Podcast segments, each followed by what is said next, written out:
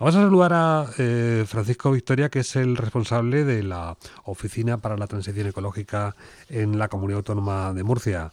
Don Francisco, un saludo, buenas noches. Buenas noches. Qué maravilla, qué idílico, ¿no? Escucha usted, supongo, los grillos. sí, ahora la naturaleza eh, eh, se disfruta más.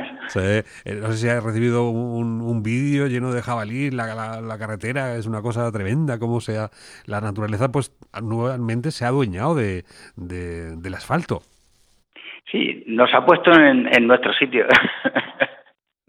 estamos en, en una realidad que debía ser como más como más continua por supuesto, no, no a consecuencia de una emergencia sanitaria, pero eh, es una realidad este confinamiento que genera unos beneficios mm, que antes no se percibían, desde luego.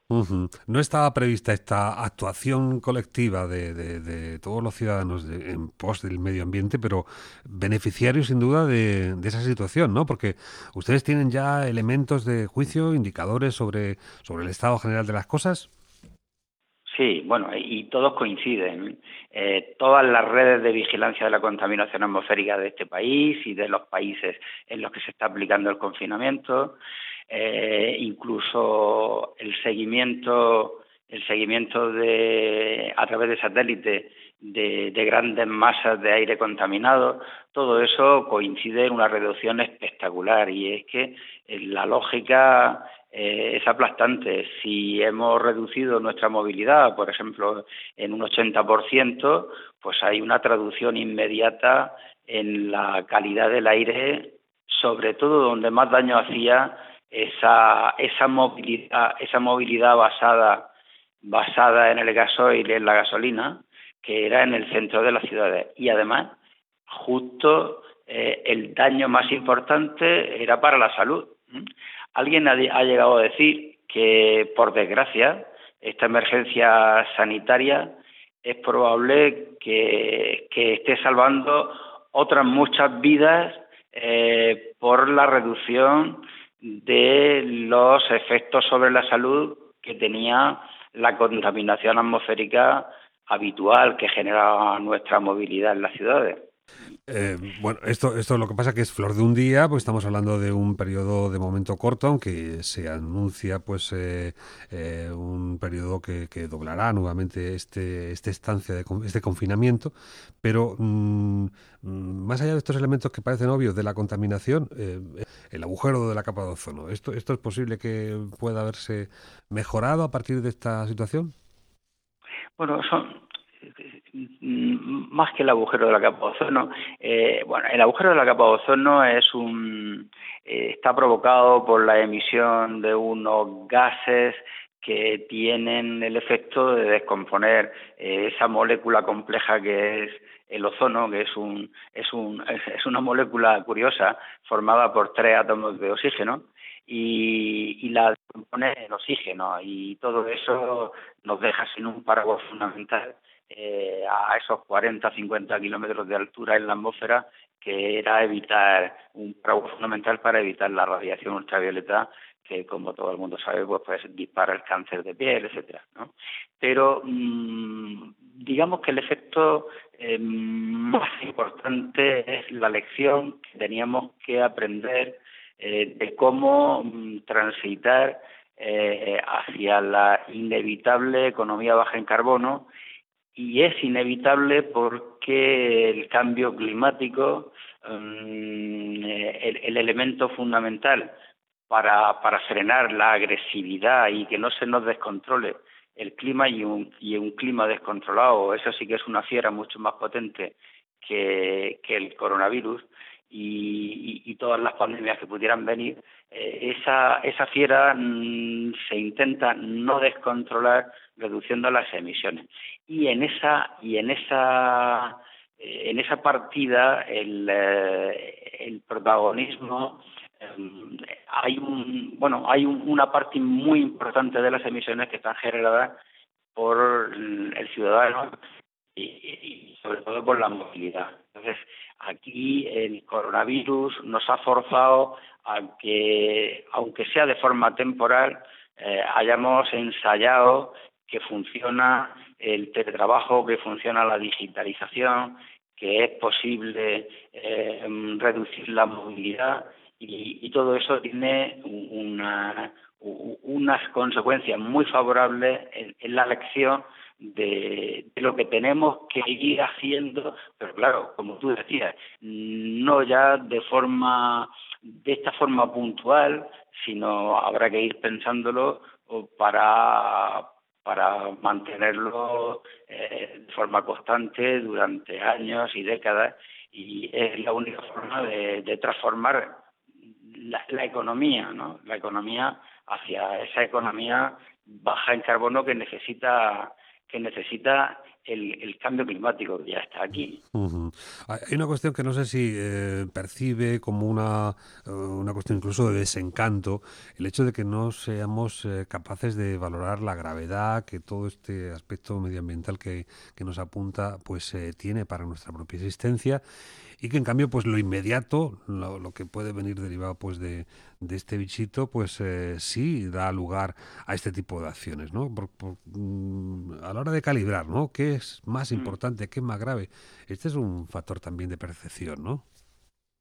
Claro, en eso no, no, no se puede evitar que el susto, la, la, la emergencia sanitaria por su inmediatez, por su por, por esa visibilidad que tiene de la relación causa-efecto. Si yo estoy cerca de alguien que tiene coronavirus, pues tengo una probabilidad mm, elevada de, contagiarme y eso eh, tiene unos efectos sobre mi salud que ya se están viendo, que, en fin, eh, todo eso, esa inmediatez no la tiene el cambio climático.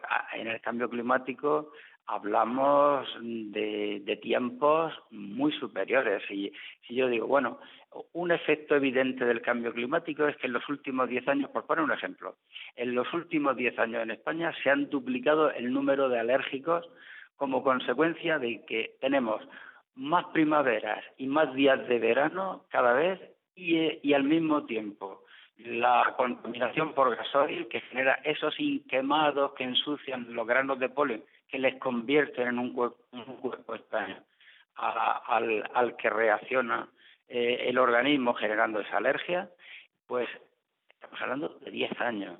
Eh, si, si digo, en los últimos 40 años todas las estaciones de este país eh, de, de la Agencia Estatal de Meteorología han reflejado que de media el verano eh, ha crecido nueve días por década. Estamos hablando de tiempos enormes. Eh, si digo, eh, el nivel del mar se predice que va a subir, va a llegar hasta un metro a final de siglo y de unos 40 centímetros sobre el nivel actual uh, en 2050. Estamos hablando de, de décadas, porque claro, ahora sí que tenemos comprobado que está subiendo como media cada, cada año sube unos 5 milímetros o 6 milímetros, dependiendo de la zona del puerto, en Barcelona o en Valencia, medidos con rigurosidad por la red de mareógrafos de, de los puertos del Estado. Y, pero claro, subida pequeña. O sea, el cambio climático eh, no se expresa con la urgencia, con los tiempos cortos, y con la inmediatez y la gravedad que, por desgracia, se expresa una, una pandemia. Mm. Es en la condición del ser humano ser muy poco previsor, dejar procrastinar pues todas las acciones, en fin, lo, inmediato es lo que damos eh, solución rápida, pero para estas cuestiones que, como constata eh, Francisco Vitoria, responsable del este Servicio de Fomento del Medio Ambiente y Cambio Climático, pues eh, no, no, parece ser tan importante. Ya sabemos que se puede hacer, pero ¿esto crees que tendrá pues unas consecuencias hacia esas determinaciones de futuro? Yo creo que sí, que, que hay, va a haber mm, un incremento de, de la percepción de que, de que somos de que somos débiles aunque los tiempos, como decíamos, eh, del cambio climático y, de la respuesta del medio ambiente en general es lenta, ¿eh? Eh, no es tan inmediata como, como, como las emergencias sanitarias, pero sí que nos demuestra nuestra debilidad, la debilidad de nuestro ecosistema, la debilidad de, del planeta en general, ¿no? Y también ha reforzado el conocimiento científico, ha reforzado el respeto por las soluciones de la ciencia y la técnica, eh, y, yo creo que lo que está demostrando el coronavirus ahora también, en mi opinión, es que eh, las políticas o son internacionales o son planetarias o mm, el sálvese quien pueda no tiene no tiene rentabilidad en la lucha contra enemigos de esta naturaleza, ¿no? Y, y eso es lo que lo que se está practicando en, eh, en, materia de cambio climático. El cambio climático le pasa como al coronavirus, no tiene fronteras y por tanto son las políticas internacionales las que pueden ayudar mucho. Por cierto, que parece que la COP26, recordar que en, en España eh, se celebró noviembre pasado, noviembre y diciembre, la, la COP25, la reunión número 25 de las partes del, del, eh, del Acuerdo Marco de Naciones Unidas para el Cambio Climático, pues la 6 se iba a celebrar este año en Glasgow y ya parece que está retrasada a 2021. ¿eh? El paréntesis que genera el coronavirus eh, para todo, incluso hasta la hasta las políticas de lucha contra el cambio climático. Bueno, pues esperemos que la sensatez eh, impere y finalmente pues se tomen eh, estas lecciones bien aprendidas para, para el futuro. De, momento lo que podemos hacer es abrir la ventana y respirar a pleno pulmón sin ningún miedo, ¿eh? que va a ser muy, muy atractivo esto para nuestra salud. Sin ningún miedo, sí, efectivamente. Ahora el aire es muy limpio. Tenemos el aire que nos merecemos. Vamos, vamos a intentarlo, vamos a intentar que esto no sea un, un, elemento puntual. Pensemos que la mayor parte de los desplazamientos que hacemos en coche en la ciudad son totalmente innecesarios. Son desplazamientos de tres kilómetros como mucho que podrían hacerse con un buen paseo cuando todo se normalice, claro, no ahora. Y, y todo eso nos va a permitir ver que, que un aire limpio es posible con nuestra colaboración. Francisco Victoria, jefe del Servicio de Fomento del Medio Ambiente y Cambio Climático, muchas gracias y a disfrutar de ese oxígeno. gracias, gracias a vosotros.